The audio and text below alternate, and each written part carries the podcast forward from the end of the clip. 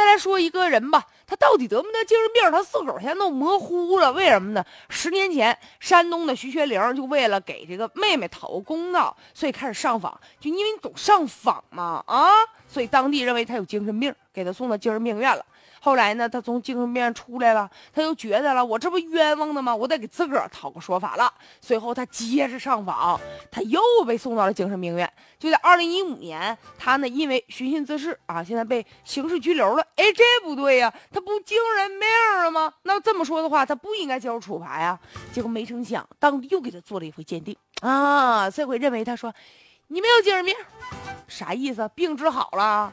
你说这有没有病？这怎么能？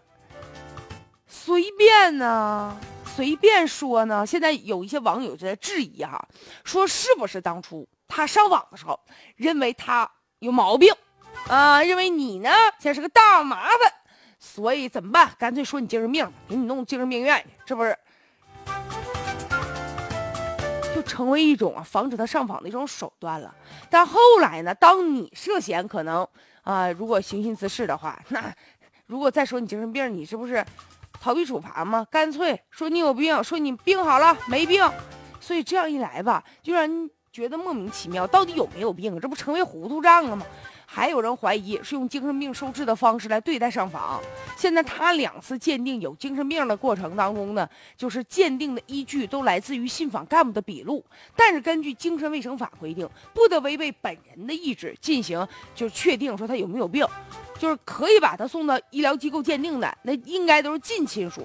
如果实在近亲属找不着了，流浪的人员才能民政部门出出面呢。所以现在这个徐学玲，她本身鉴定是不是精神病的这个过过程啊，就受到了他自己的质疑了。